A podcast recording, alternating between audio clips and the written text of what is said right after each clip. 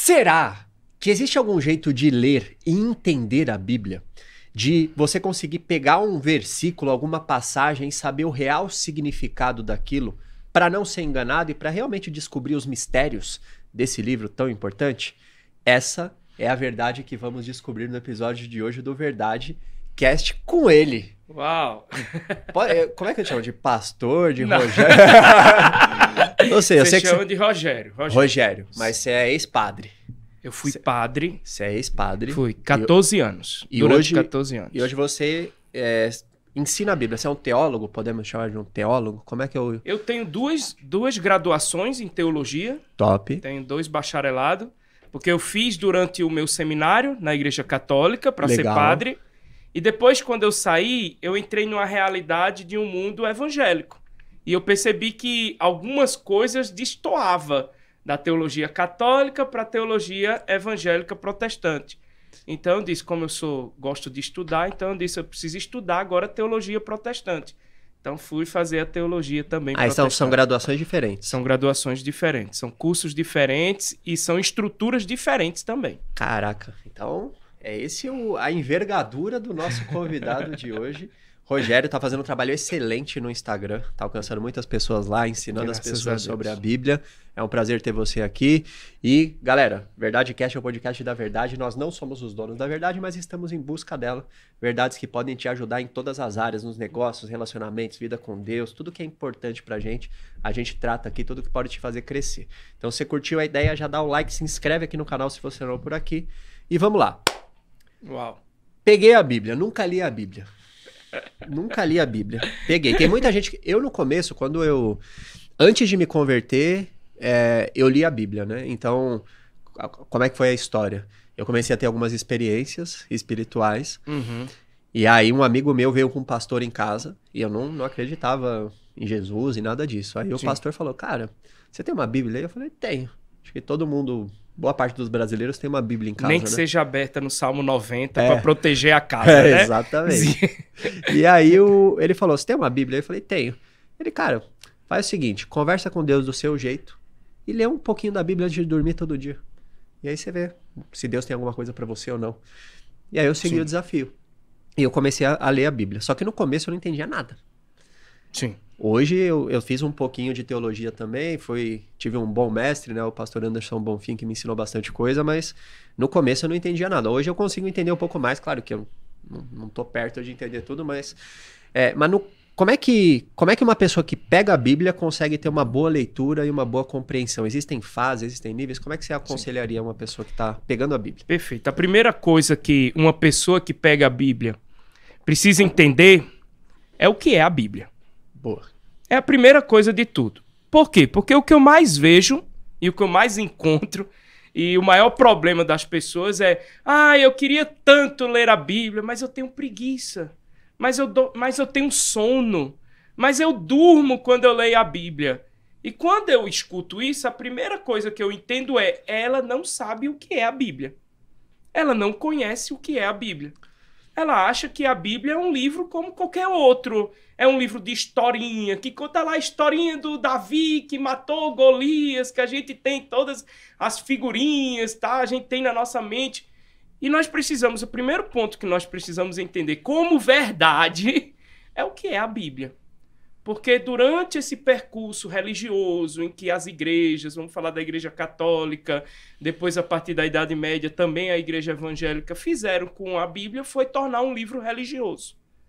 Um livro que pertence à religião A ou à religião B. A gente vê essa briga entre as igrejas. Não, foi a igreja católica que conservou a Bíblia. Não, mas foi a igreja evangélica. E a Bíblia não é um livro religioso. A Bíblia não tem a proposta de fazer com que as pessoas ingressem numa religião. A Bíblia é um livro em que nos revela uma verdade existente. A gente está no Verdade Cast e nada melhor do que falar sobre a Bíblia a respeito de verdade. Então, a Bíblia não é um livro qualquer. Tá. A Bíblia é uma fonte, quando eu digo fonte, é de onde brota todas as coisas, uma fonte de sabedoria, uma fonte de vida e uma fonte de prosperidade. Tem conselhos, eu fico, eu fico apaixonado. Por exemplo, eu estudei PNL também, fiz Sim. treino, fui treinador de PNL, Caraca. sabe? Essas coisas todas, é, mudança de crença e tal. Eu fiz isso também. E depois eu fui perceber que a Bíblia já tem falando sobre tudo isso. Não existe nenhuma novidade que já não esteja na palavra de Deus, que já não esteja na Bíblia. Então a primeira coisa que a pessoa que deseja começar a ler a Bíblia ou que deseja aprofundar na Bíblia é justamente saber o que é a Bíblia. A Bíblia não é um livro qualquer. A Bíblia é um livro vivo, ou seja, tem vida ali dentro, tem experiência, tem suor, sangue, mas também a Bíblia é um livro eficaz. É isso que Hebreus vai falar, que é vivo e que é eficaz. Por quê? Porque dá resultados. Quem lê, quem cumpre, quem obedece, tem resultados em todas as áreas da vida. Então, quando eu pego a palavra de Deus, eu não estou com a Bíblia aqui, mas quando eu pego, eu não posso olhar como se fosse uma obrigação religiosa de que se eu não ler, eu não estou servindo a Deus. Cara, tem muita gente que conhece a Bíblia toda e não, e não segue a Deus. Sim. Infelizmente. Alguém me falou que o Fernandinho. É Fernandinho Beiramar? Do, Do tráfego do tráfego, do- é, é que ele é um profundo conhecedor da Bíblia. Que ele conhece tudo. Alguém me falou, não sei se é verdade ou se eu tô. Mas alguém me falou isso. Que ele Perfeito. conhece a Bíblia de cabo a rabo. Eu não sei se é verdade, Fala mas é, é um- totalmente possível. Sim. É totalmente possível quando eu faço dessa leitura uma leitura religiosa, fundamentalista, exclusivista. Porque essa é a primeira coisa que eu preciso saber. Eu preciso pegar a Bíblia como vida, como uma experiência para minha vida e como algo em que não sou eu que vou traduzir, interpretar a Bíblia, mas é a Bíblia que tem que interpretar a minha vida. Não sou eu que tenho que dizer o que ela é. É ela que tem que dizer quem eu sou. Quando eu tenho esse primeiro sentimento de, cara, eu preciso me conectar. Eu preciso olhar para essa palavra de uma forma que me traga os recursos que eu preciso para minha vida como um todo. Se você quer relacionamento, lá tem. Se você quer dinheiro, lá tem. Se você lá diz até sobre empréstimos, sobre sobre tudo, sobre tudo a gente tem lá, desde que seja lido da forma correta com o espírito correto. O espírito correto é não é um livro religioso, é um livro de instrução para a vida, uma fonte de vida que nos conecta a nós, ao próximo e principalmente a Deus.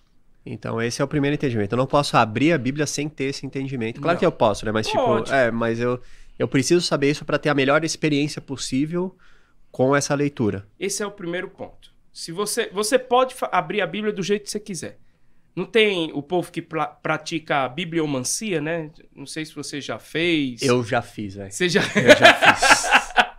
Mano, foi... quando ele se culpa, ele já coça o topete.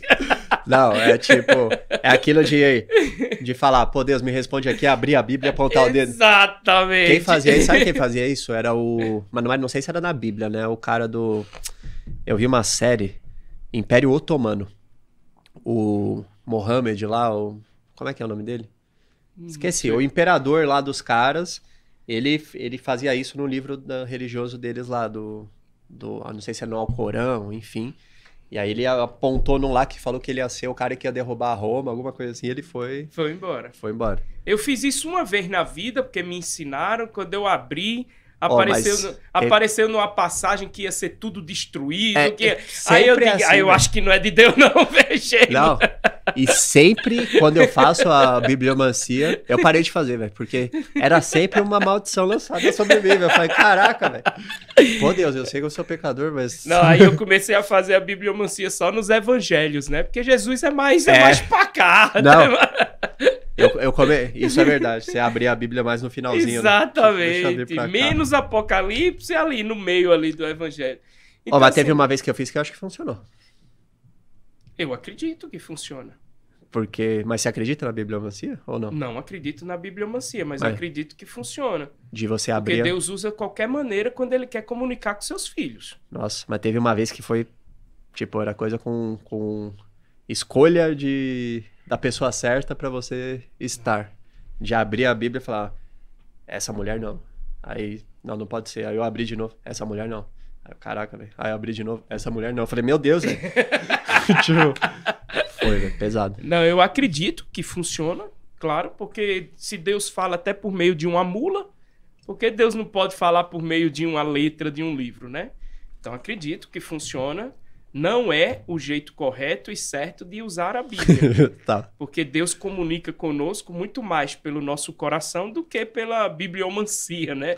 De ficar querendo adivinhar uma palavra de Deus para aquele momento. Como é que Deus comunica através do nosso coração? Como é que funciona isso? Você quer saber isso? Quero. Tem certeza? Tenho. Seguinte. Nós, segundo a palavra de Deus, biblicamente falando, até me ajeitei na cadeira aqui, mas biblicamente falando, nós somos formados por três partes: corpo, alma e espírito. Eu não vou nem usar o que Paulo falou em Tessalonicenses. Eu vou trazer o que Deus falou em Gênesis. No livro de Gênesis, na criação do homem, diz que Deus formou o homem do pó da terra. O pó da terra significa a matéria. Então é o corpo, a parte física. Ali ele soprou sobre as narinas do homem. Esse sopro no hebraico é Neshama. Neshama significa respiração, o espírito.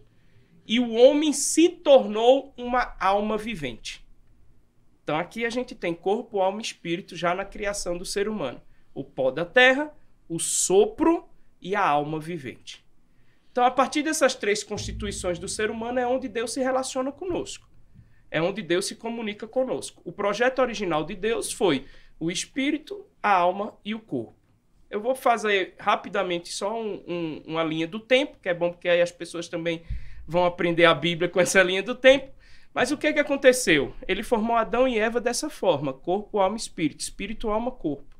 Com a queda, o nosso espírito foi prejudicado porque o nosso espírito tinha contato direto com Deus. A palavra de Deus vai dizer que Deus, todos os dias, na viração do dia, passeava no meio do jardim, ia ao encontro do povo. E Deus é espírito. Como é que a gente vê essa, essa realidade? É porque o espírito de Adão e Eva se comunicava diretamente com o espírito de Deus todos os dias.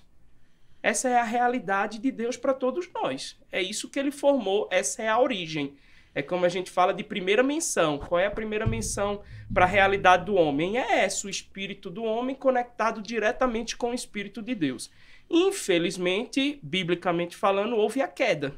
O Adão o comeu a goiaba. A mulher comeram a, a bendita... Era uma goiaba. Era uma goiaba, Era uma né? goiaba. Tem teorias que era goiaba, né? Não, é porque era, era a melhor fruta, né? A fruta mais gostosa, a oh, goiaba. Isso não é verdade, tá? Isso não faz parte do verdade. Era uma é. goiaba, certeza.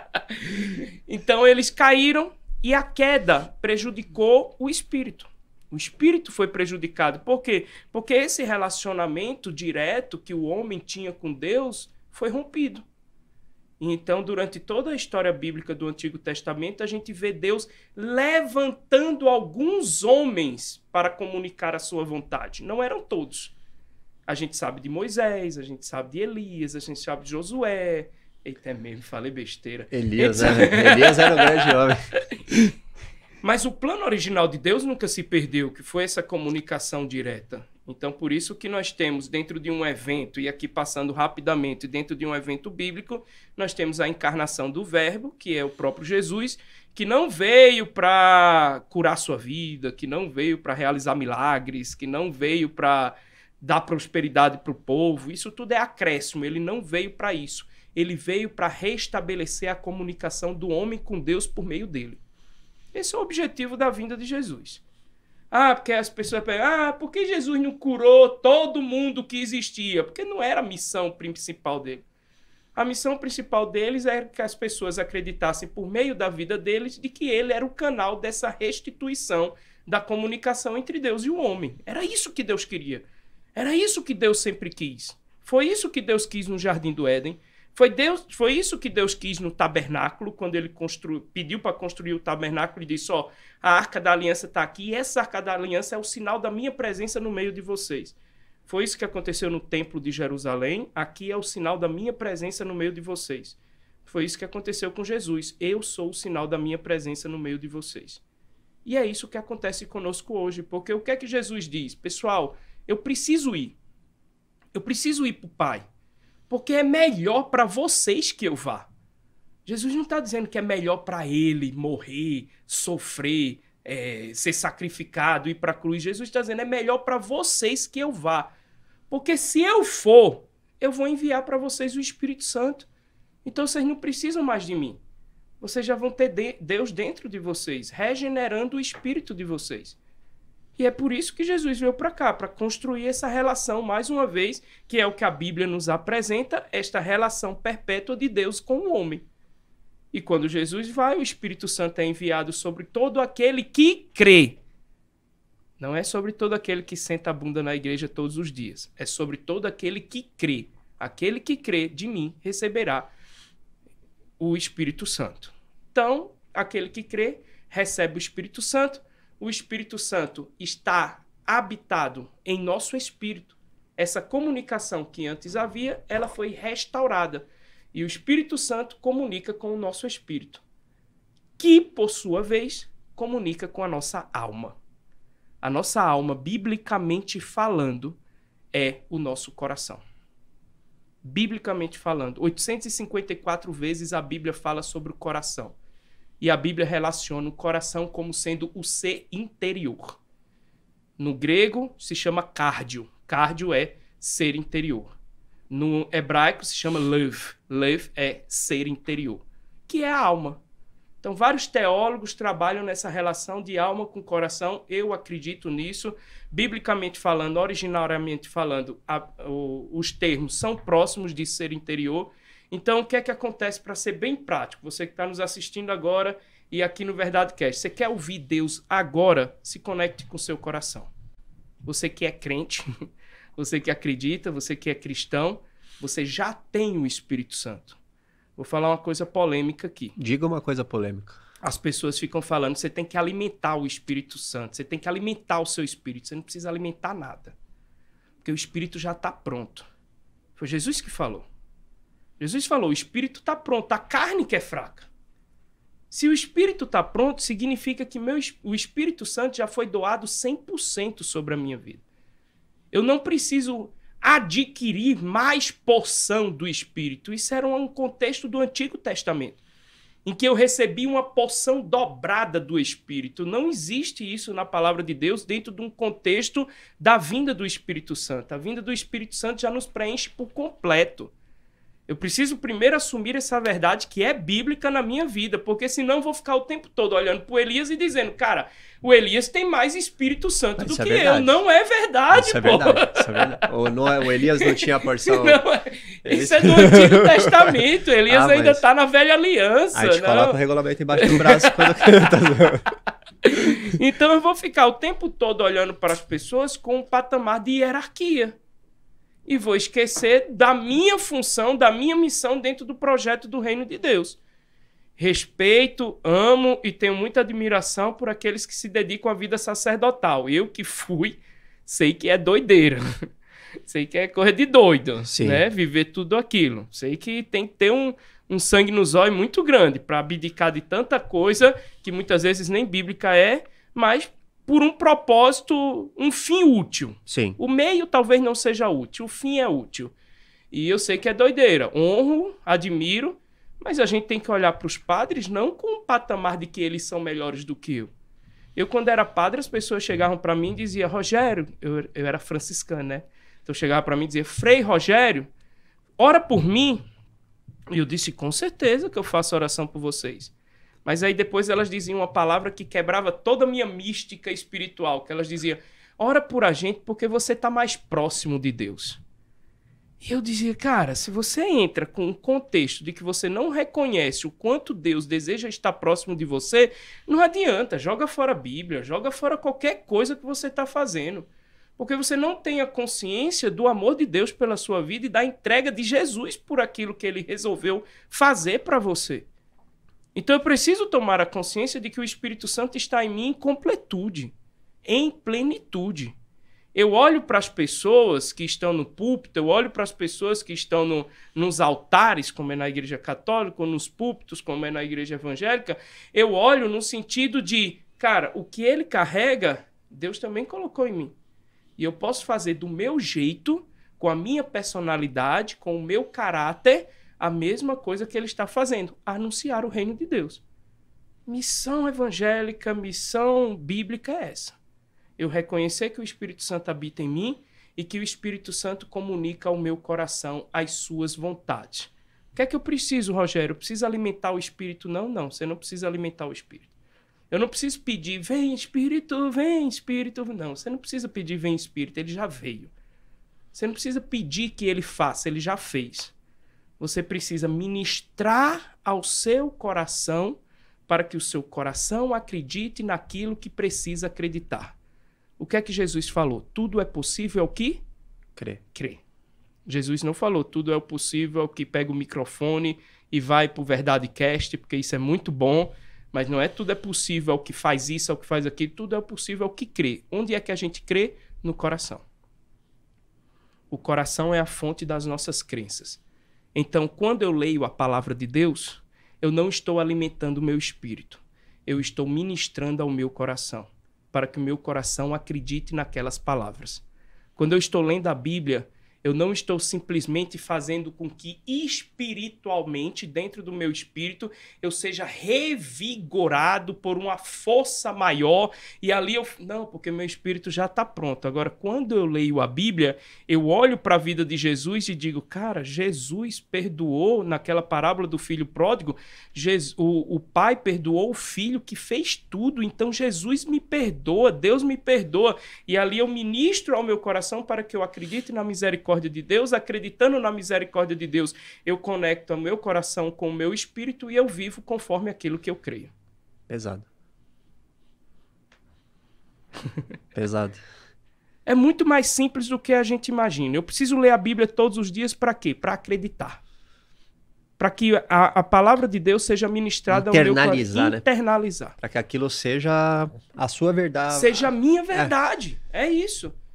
Agora, o que, é que a gente faz? A gente lê a Bíblia e aí a gente lê também um monte de. Cara, não vou falar isso, mas vou Fala falar. sim, fala. A gente lê um monte de coaches. Nada contra o coach, eu fiz curso de coach também.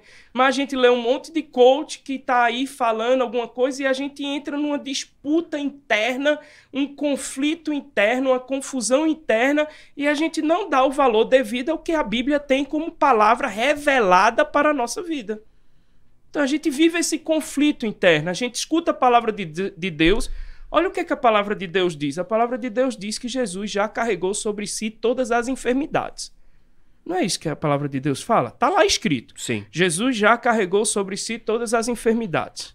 Então eu preciso pegar essa palavra, meditar sobre essa palavra. Isso é uma das maneiras de ler a Bíblia. Meditação. Os, os, os cristãos antigos, eles falavam de ruminação. É uma técnica chamada ruminácio. Como é que é isso? Ruminácio é a própria ruminação. O que é que o, o animal faz? Ele come, mas depois bota, mastiga de novo, vem, volta e fica mastigando e voltando, mastigando e voltando. O que é que é a ruminácio da palavra de Deus? É você pegar uma palavra que te chamou a atenção dentro das sagradas escrituras e aquela palavra você ruminar na sua vida, no seu dia, na sua semana, no é seu ficar mês. pensando naquilo. É você ficar meditando naquilo, pensando, meditando naquilo. Repetindo na sua cabeça. Então, por exemplo, ele carregou sobre si todas as enfermidades. Eu passei uma vez 15 dias meditando sobre isso. Por quê? Porque para mim a doença ainda era uma realidade muitas vezes permissível por Deus. Quantas vezes as pessoas falam, ah, é assim mesmo, é Deus quem quer, é, é para nos ensinar alguma coisa, é porque ele quer mostrar alguma coisa com a doença. E como é que Deus seria? Deus é bipolar, então. Porque se Jesus carregou sobre si todas as enfermidades, como é que Deus está enviando doença para as pessoas? Tem uma bipolaridade aqui, tem uma confusão bíblica. Por isso que eu preciso ler a palavra e ruminar ela e trabalhar ela interiormente. Porque a partir daí eu começo a acreditar. Eu fico doente? Fico. É vontade de Deus? Não. Não é. Eu me converti na Igreja Católica como seminarista, eu me converti lá dentro, porque eu li uma palavra de Deus que tocou no meu coração, que foi: Eu vim para que tenham vida e vida em abundância. João 10, 10. Eu peguei essa frase, eu vim para que tenham vida e vida em abundância. Eu disse: Que droga. Eu não estou vivendo abundantemente. Eu estou vivendo uma escravidão, eu estou vivendo numa prisão, eu estou vivendo um, uma exclusão. Eu Eu não sou livre, eu não sou feliz, eu sou submetido a um monte de regras que não fazem sentido. Isso foi a minha experiência diante de um versículo bíblico que eu fiquei ruminando e eu comecei. O que é que é abundância? Como é que é a abundância? Como é que funciona a abundância de Deus? O que é que ele deseja para minha vida? Qual é o projeto de abundância de Deus? Então eu fui ruminando, ruminando, ruminando. Hoje, qualquer coisa que me tira da abundância, eu digo, eu não aceito, porque eu vim para que tenham vida e vida em abundância. Aquilo virou a... Aquilo virou a verdade uma do meu coração. tatuagem interna no seu coração. Perfeito. Isso é ler a palavra de Deus ministrando ao coração. Então muitas vezes não é eu pegar e ler 20 páginas por dia, é eu simplesmente pegar alguma coisa ali. Você pode ler 20 páginas por dia para fazer disso de um livro religioso. Eu fiz um curso de teologia, o curso de teologia que eu fiz durou dois anos, um que eu fiz durou quatro anos e o outro durou dois anos. O que durou dois anos exigia que a gente lesse a Bíblia todos, todos os dias, não. A Bíblia toda. Então eu tinha dois anos para ler a Bíblia. Eu fiz lá meu plano de leitura. Se eu ler tantos capítulos por dia, eu vou concluir, terminar e ler a Bíblia. Beleza. Li a Bíblia toda naqueles dois anos? Li. Internalizei alguma coisa? Talvez não. Mudou minha vida? Talvez não. A gente precisa parar de colocar uma fórmula mágica também na Bíblia. A Bíblia tem poder quando ela é internalizada no nosso coração. Porque ler por ler se não traz para o coração, se não questiona a vida do homem, é o que eu falei. Não é o homem que traduz a Bíblia, é a Bíblia que traduz o homem. Não é o homem que interpreta a Bíblia, é a Bíblia que interpreta o homem. Então, quando eu leio, e algum... hoje eu faço isso.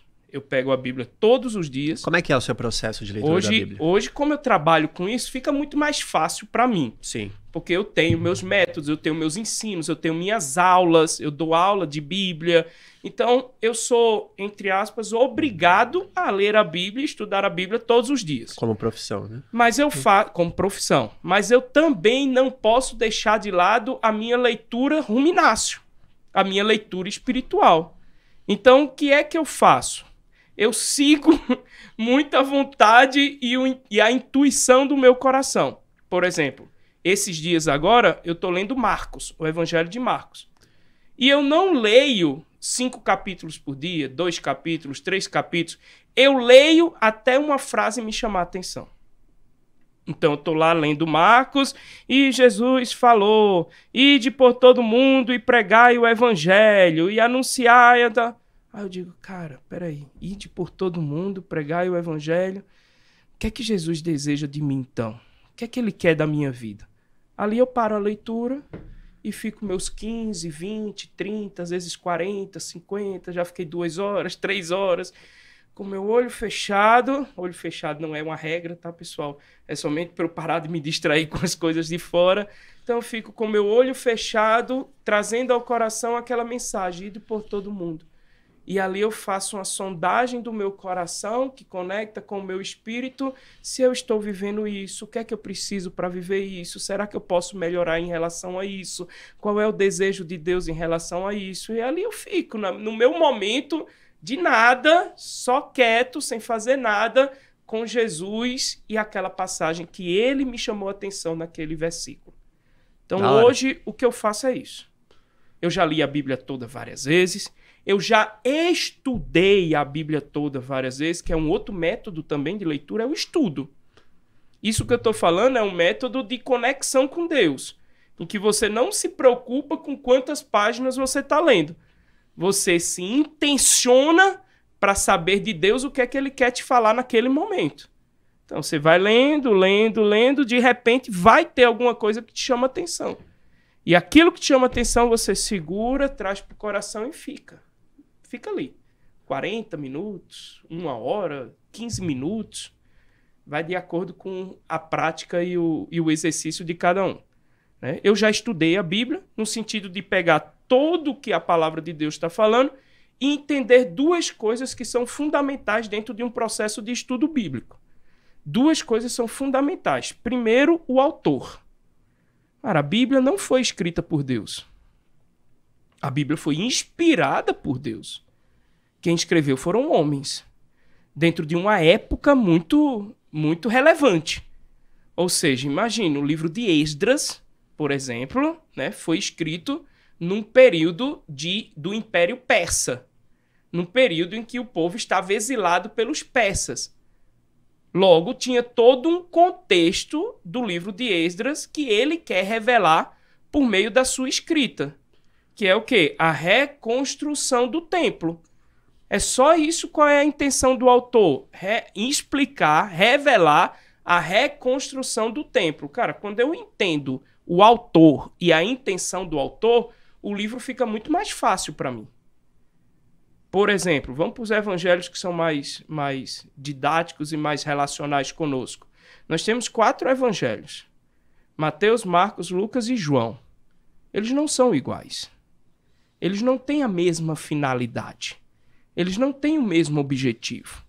Eles não têm a mesma intenção. Marcos, ele foi escrito num período anterior à queda do templo, pela segunda vez, que foi o templo de Jerusalém nos anos 70. Marcos foi escrito antes dos anos 70. Ele vivia um contexto de perseguição dos judeus e dos romanos por aqueles que eram cristãos. Era o Nero? Era o Nero. Na época era o Nero. Então havia um contexto de perseguição pelos cristãos. Inclusive foi Nero que incendiou Roma e depois destruiu o templo. Tem toda Sim. aquela história que é histórica mesmo. Nossa, o Nero era pesado. Né? O Nero era pesadíssimo. Nero, graças a Deus, ajudou muito o cristianismo. Sério? Ajudou muito, porque se não fosse a perseguição de Nero, o cristianismo tinha morrido em Jerusalém. Ah, o pessoal se espalhou se por causa dele. Se espalhou, todo perseguido. Não, vamos para Roma, vamos para Espanha, vamos para. O desejo de Paulo, por exemplo, era chegar até a Espanha, porque onde ele ia, ele era perseguido. Então ele disse: Não, aqui não deu certo, não, vamos para outro canto. E onde eles iam, eles pregavam o evangelho. Então as perseguições foram um grande impulso que o cristianismo teve para poder difundir a palavra de Deus ali por aquela região. E olha que era um tempo que não tinha tantos recursos, porque senão tinha chegado no no mundo inteiro, com certeza, a partir daquele, daquele movimento daqueles homens. Então, quando a gente pega o Evangelho de Marcos, a gente vai entender que Marcos está dentro de um contexto de perseguição, e não somente dentro de um contexto de perseguição, como também os judeus estavam começando a denunciar os cristãos como hereges. Os cristãos eram hereges. Os cristãos não eram cristãos bonitinhos, eles eram hereges. Por quê? Porque a religião oficial era judaica. E aí chega um povo falando de Jesus como Deus, isso é uma heresia. Isso é uma heresia. Então Marcos está num contexto em que os judeus estão considerando os cristãos como hereges. E aqueles que se converteram ao cristianismo começam a ter dúvidas de se é Deus mesmo ele? Será que, que não era só um rabi? Será que não era um só mestre. um grande mestre? Então começam a ter dúvidas dentro daquele contexto a partir da fé das pessoas. Aí o que é que Marcos faz? Marcos escreve um evangelho em que revela o maior número de milagres de Jesus. O maior número de milagres de Jesus está no evangelho de Marcos. E por que Marcos escreve tanto sobre milagre? Porque ele tem que provar para quem lê que Jesus não é um homem qualquer. Hum. Jesus não é um homem qualquer. Sabe como é que começa o Evangelho de Deus? Começa dizendo: o Evangelho de Nosso Senhor, Filho de Deus. Ele não é um homem qualquer, ele não é filho de Maria. Ele não é filho de José, ele é filho de Deus. Quando Jesus está lá curando, curando um leproso, curando um endemoniado, perdão, que ele manda o endemoniado sair, o que é que o endemoniado diz? Eu sei quem tu és. Tu és o filho de Deus. Cara, o que é que Marcos vai falar, vai escrever sobre a fala do endemoniado? Pra quê? Eu não vou seguir fala de endemoniado? O que é que eu quero saber com a fala do endemoniado dos outros? O que é que eu quero saber dos demônios dos outros? Mas Paulo, Paulo Marcos está ali querendo revelar que até os demônios Reconhece. reconhecem que ele é filho de Deus e vocês, judeus, não reconhecem. Que, que falta de sensibilidade de vocês. Então a gente vai ver Caraca, Eu nunca tinha pensado nisso, que cada um tinha um objetivo cada diferente. Cada um tem um objetivo diferente para revelar uma faceta de Jesus. Uma faceta de Jesus é revelada a partir de cada um. Aí a gente vai ver o evangelho de Mateus, depois da destruição do templo quem destruiu foi os romanos. Quem foram os culpados? Os cristãos. Então começou os judeus querendo destruir os cristãos pela destruição do templo que tinha sido feita por Nero e os cristãos sofrendo de novo. Aí o que é que acontece? No livro de Mateus tem o maior número de embates entre Jesus e fariseus. Quem são os fariseus? São os judeus que estavam querendo destruir. E Jesus sempre se dá bem sobre todos os fariseus, que é para justamente revelar para o povo daquela época que está lendo aquele evangelho, dizendo: cara, calma, nosso Jesus ele se dá melhor do que os fariseus. Ele se dá muito melhor. O livro de Lucas já tem uma outra intenção. Lucas mesmo fala já no início: eu estou escrevendo isso para pegar o maior número de relatos possíveis sobre a vida de Jesus. Por quê? Porque eu quero descrever a vida de Jesus para que todo mundo conheça sobre a vida de Jesus. Então, Lucas trabalha com testemunhas oculares. É por isso que Lucas é o único que tem sobre o nascimento de Jesus sobre toda aquela, é, aquela experiência de Maria com o anjo. É o único que tem é Lucas. Por quê? Porque Lucas teve relacionamento com Maria e Lucas pegou de Maria o que aconteceu com o nascimento de Jesus. Os outros não tinham isso. Os outros escreveram a partir do que vinha como tradição oral e do contexto que eles estavam vivendo. Lucas não, ele fez questão de trabalhar com as testemunhas oculares. E João já tem uma dinâmica mais espiritual, no sentido do gnosticismo, que é uma heresia que estava sendo surgida, que. O que, que é o gnosticismo? Que desconectava Jesus, era um puro conhecimento. Jesus não era, Jesus não era Deus. Ele era um puro conhecimento, era um grande homem, um grande feito, cheio de conhecimento, dotado de dons, mas ele não era Deus. E como é que João começa o evangelho dele? O Verbo se fez carne o Verbo se fez carne, a palavra se fez carne. Ou seja, Deus se fez carne. Carne é carne humana, é homem.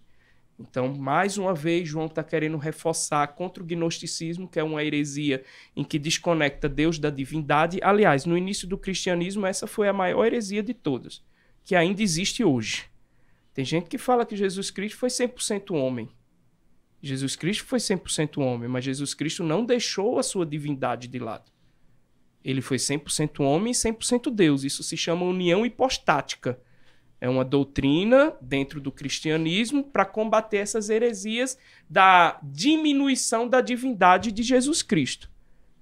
Então tem muita verdade que a gente conhece apenas pelo estudo. Sim. E aí eu sempre recomendo, vamos estudar a Bíblia, então vamos sentar, estudar a Bíblia. Como é que a gente começa? É, eu ia te perguntar, tem algum. Nunca li a Bíblia. Tem gente que fala, ah, começa de Provérbios, começa de Salmos, ou começa do Novo Testamento, eu não sei. Como é que eu começo a ler a Bíblia, sendo que eu nunca li? Por onde eu começo? Eu não, eu não gosto de métodos prontos e determinados. Tá. Mas eu ensino Bíblia. Então eu tenho um método. Sim. Apesar de não quero que você entenda que isso é uma regra. Eu quero que você entenda que isso é um método que eu uso para ensinar meus alunos a estudarem a Bíblia e a entenderem a Bíblia. Então, por onde é que a gente começa? A gente começa pelos evangelhos. Por quê? Porque Jesus é o centro da palavra de Deus. Tudo que acontece na palavra de Deus está orientado para a vinda de Cristo. É por isso que nós vamos ver lá nos profetas, tem todas as profecias sobre a encarnação do Verbo. Nós vamos ver em toda a realidade do Antigo Testamento um direcionamento para o que iria acontecer. Tudo está apontando. Né? Tudo está apontando para Cristo. Toda a Sagrada Escritura aponta para Cristo. Então a primeira coisa que eu preciso estudar com os meus alunos é quem é Cristo. O que verdadeiramente Cristo é, o que verdadeiramente ele fez segundo a palavra de Deus. Então a gente começa pelos evangelhos eu trabalho com eles, isso que eu trabalhei aqui razoavelmente com você sobre os evangelhos. A gente tipo, trabalha. O objetivo de cada um. O qual... objetivo de cada um e quem Porque é às vezes, Jesus. quando. Quando eu, eu acho que eu comecei, eu não lembro por onde eu comecei. Se eu comecei do começo, se eu comecei dos evangelhos. Mas eu lembro que às vezes, quando eu lia os quatro de uma vez, ficava eu não entendi a diferença. Para mim, pô, tá repetindo a mesma história. Tipo, não. Eu, não, eu não conseguia entender, né? Parece que cada um, que eles estão falando a mesma coisa. Sim. Mas cada um é diferente um do outro. Inclusive dentro das mesmas histórias. Sim. Até as palavras que eles usam revela uma diferença entre eles de acordo com a intenção deles. Então a gente sempre começa pelos evangelhos entendendo qual é quem é o autor e qual é a intenção desses autores. O que é que eles querem? E eu faço questão, aí é uma questão, aí é uma, uma, uma dinâmica minha, porque isso me ajudou muito. Eu faço questão também de trabalhar a história. Eu não desconecto a Bíblia da história. Entendi. Então Jesus foi um homem. Jesus viveu num, lo- num ambiente. Jesus viveu num contexto histórico. Aquela época tinha várias problem vários problemas. Então eu sempre trabalho, além da parte bíblica, eu trabalho também a parte histórica. Aí você vai falar do helenismo, dessas coisas todas. Quem era Jesus histórico? Quem era Jesus na história? Jesus era o quê? Era um galileu. Beleza. Jesus era um galileu. Você tá lá lendo, Jesus é galileu, chamado Galileu. Tá, o que é que significa Galileu? O que era Galileia? Galileia. Falar besteira aqui. Galileia é como um subúrbio qualquer da sua, do seu local onde você estiver. Pensa aí onde você está nos assistindo agora, na cidade onde você está nos assistindo agora. Aí você vai dizer: Nossa, esse é o pior local da minha cidade. Pronto. Essa era a Galileia. E foi ali onde o Verbo foi encarnado. Então eu trabalho toda a questão histórica, trazendo para um contexto em que as pessoas reconheçam o que realmente estava acontecendo. Isso é importante, Rogério. Isso é fundamental na minha leitura. Por quê? Porque você vai começar a ver que aquilo tem vida. Não é somente uma letra. Ali tem um espírito. Ali tem uma experiência. Ali tem uma dinâmica de vida. Que foi o que Jesus viveu. Que foi o que Jesus apresentou para nós. Jesus ele não nasceu em berços dourados lá de Jerusalém. Jesus nasceu em berços pobres, humildes da Galileia. Por quê? Porque o ministério dele começava por ali. Ele chegou a Jerusalém, mas o ministério dele começou para anunciar entre os menos favorecidos. Isso é fato. Isso aí tem todo um apelo para que nós também possamos cuidar dos menos favorecidos. Então, essa parte histórica nos torna conhecedores e apropriadores de uma verdade que a Bíblia deseja nos revelar. Então, eu sempre começo pelos evangelhos, que é o centro da mensagem. Depois dos evangelhos, aí a gente tem duas opções. Aí eu sempre vejo a turma como é que ela tá. Porque aí ou eu vou já para lá para o Antigo Testamento, ou eu continuo ensinando a doutrina cristã a partir das cartas de Paulo. Que aí traz uma doutrina cristã, traz um ensinamento cristão da convivência e da vivência cristã. É importantíssimo, por exemplo, Romanos. Romanos não deve ser um livro de leitura esporádica. Romanos deve ser um livro de leitura diária. Por quê? Porque a nossa vida cristã está ali em Romanos. A gente se prende muito no Antigo Testamento. E não tenho nada contra o Antigo Testamento. Mas nós somos cristãos, nós não somos judeus. Eu, eu era judeu, sabia, né? Você era judeu? Meu pai era judeu. Era? Então pronto. A lei, a lei mosaica é pro Elias. Não, eu tenho, eu, eu tenho a dupla bênção. Tenho a bênção dos judeus e dos cristãos ao mesmo tempo. Olha Como- só. Isso, Isso- isso você Cê- quer. Eu tenho todas, né? Você falar pra mim que eu tenho uma bênção, eu quero. É. Apareceu outra bênção aqui, dá pra mim, eu gosto. Ele quer, ele Eu quer de todos os lados. Exatamente, velho. Exatamente. Mas eu tive dificuldade pra aceitar Jesus por conta disso. Por causa do, da cultura judaica? Porque meu pai falava, velho, Sim. era totalmente contra, né? Eu estudei escola católica e meu pai falava, se eu te pegar... É verdade, você quase foi coroinha? Não. Não? Eu, eu ia pra... Isso não é verdade? Coroinha, não. Eu ia todo domingo na igreja católica pra jogar bola. Porque o futebol era. Chamava Dom Bosco, lá no Bom Retiro. Quem jogava lá na minha época sabe. É, o culto. É, culto não, a missa era tipo 8 da manhã e o futebol começava às 9. Só que você não podia jogar bola sem ir pra Se missa. não fosse pra missa. Aí eu Sério. ia pra missa. Aí eu ia pra missa, comia e ia jogar bola. E, e sábado tinha um futebol lá também que era pra quem fazia catequese ou crisma, sei lá. Catequese. Catequese. Só que eu não entrava na aula da catequese. Eu entrava junto com a turma da catequese, ia pro banheiro, aí ficava esperando a hora do futebol. Aí eu ia pro futebol. mas meu pai, mas meu pai falava assim, ó, se eu te pegar rezando, você vai apanhar quando chegar em casa, não sei o que, tal. Então era bem rígido assim, ele não não aceitava não. Aí tinha uma crença do coração, dificilmente a gente consegue abrir nosso É, coração pra viver isso, né? Quando chegou o momento da minha vida que eu fiquei ateu, porque meu pai morreu quando eu tinha 12 anos e eu falei, ah, Deus não existe, se existisse meu pai não tinha morrido. Eu fiquei em uma fase de rebeldia ali, adolescência. Aí lá para os 20 anos eu comecei a aceitar o fato que Deus existia, mas achava ainda que era uma energia, lei da atração, essas coisas. E depois, quando eu comecei a ter as experiências, eu falei, tá, eu posso acreditar em Deus, mas em Jesus não. Tipo, era uma. Era uma. Sabe? Já tinha Sim. internalizado no meu coração aquela questão do judaísmo e tal, e eu não, não queria. Só que aí começou a acontecer um monte de coisa e não teve jeito. Não teve jeito. Aí não teve jeito. Começou a, a- a ler um pouco mais, não teve Não, jeito. eu tive experiência pesada. Uhum. Experiência espiritual mesmo. Que Aí, massa. se não fosse, eu acho que eu não. Eu precisava dessas experiências, porque eu era muito cético. Que massa. Que massa. Isso é, eu a minha a minha experiência também foi foi a partir disso. Eu era católico, mas nunca nunca seguidor mesmo, Aham. e eu tive uma experiência que mudou mudou completamente a vida mesmo. É. Todo o pensamento, tudo. Como é que o cara. Porque algumas pessoas ainda não tiveram uma experiência. Como é que eu, eu posso buscar ter uma experiência? Pode. Como? Pode. Primeira coisa que você precisa para querer ter uma experiência é o desejo. Tem, tem alguns pontos que são fundamentais para você viver uma experiência. Primeiro é desejo. Deus pode dar uma experiência a quem não deseja? Pode. Né? Eu, eu fui, eu me lembro que eu fui na igreja a primeira vez, eu tava lá com raiva, sem querer, e tive uma experiência. Sim. Eu não desejava estar lá. Eu não desejava ter uma Tipo, experiência Paulo tava lá perseguindo e teve... perseguindo os cristãos e teve uma experiência. Essas experiências dependem única e exclusivamente de Deus. Acabou, você não precisa fazer nada. Você pode só orar para que seu filho tenha uma experiência. Mas aí depende única e exclusivamente de Deus. Mas você que tá aí nessa caminhada, esfriou na fé, amoleceu na caminhada, ah, eu queria tanto ter uma experiência, eu queria tanto viver isso. Então, o primeiro ponto é o desejo.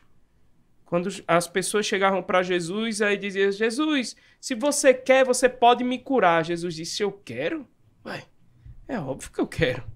Eu quero saber se você quer. Eu quero saber se você deseja ser curado. É por isso que não é não é retórica as perguntas de Jesus dizendo o que é que você quer. Um cego chamando Jesus, Jesus diz: O que é que você quer? É claro, né, Jesus, que eu quero que você enxergue. Não, eu quero saber o que você quer. Porque você pode querer outras coisas e é isso que eu vou te dar.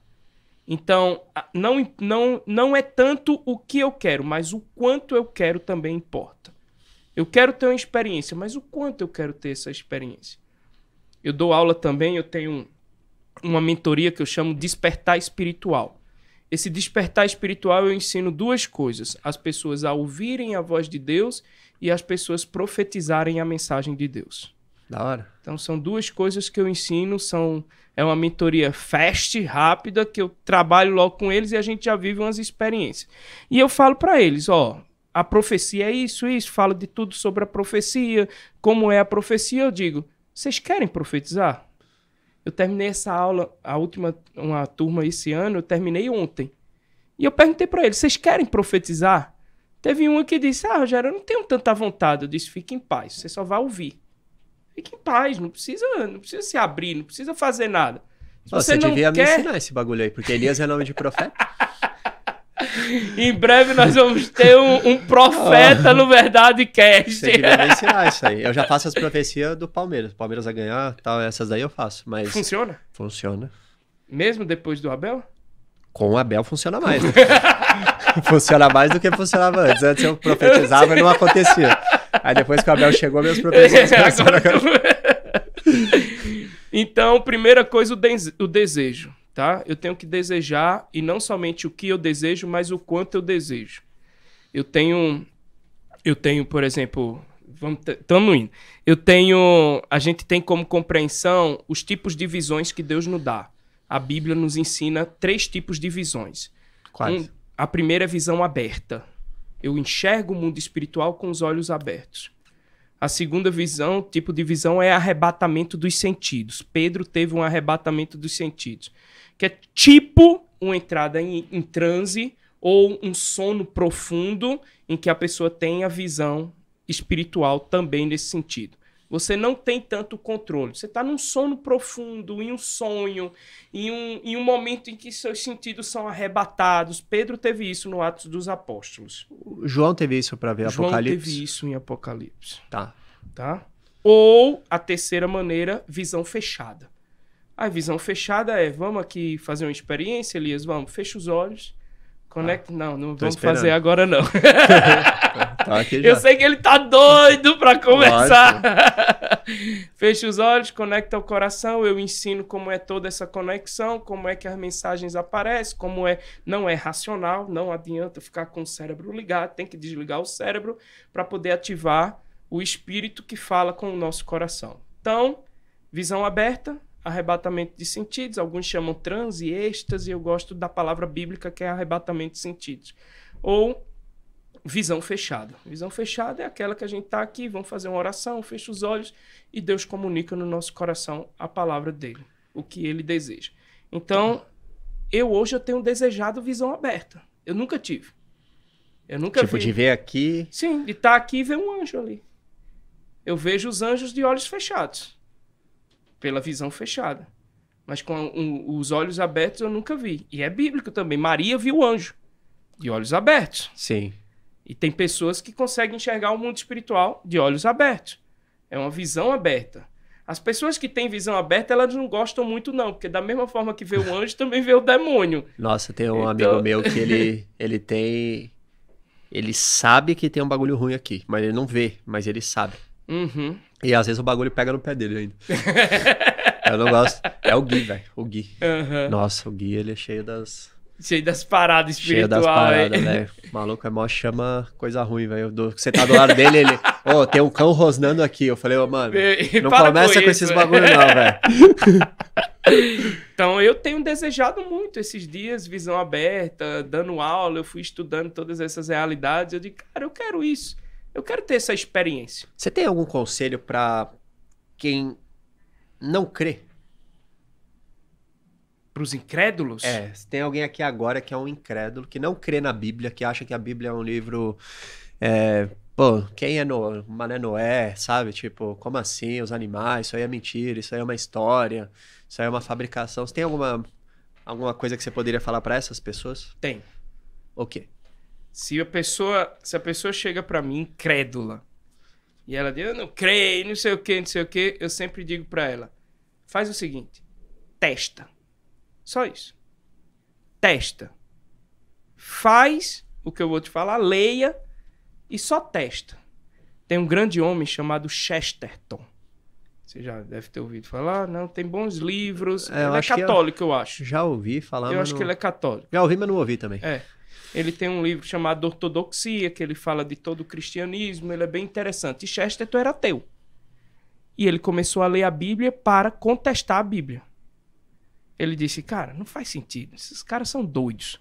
Eu já sei o que é que eu vou fazer. Chesterton, muito inteligente, ele disse, eu vou começar a ler a Bíblia e refutar a Bíblia. Esse, é, esse vai ser meu próximo livro, Refutando a Bíblia. E quando ele começou a ler, ele começou a perceber que aquilo não era como ele pensava.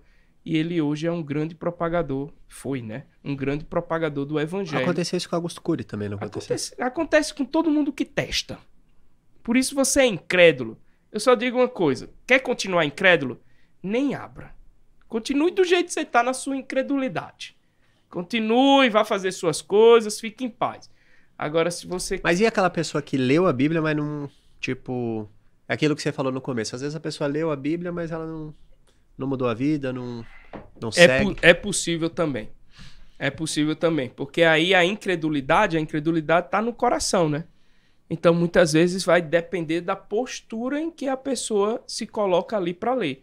Tem gente que vai ler totalmente numa postura meio crítica mesmo, condenatória, e aí possivelmente não vai ter uma experiência.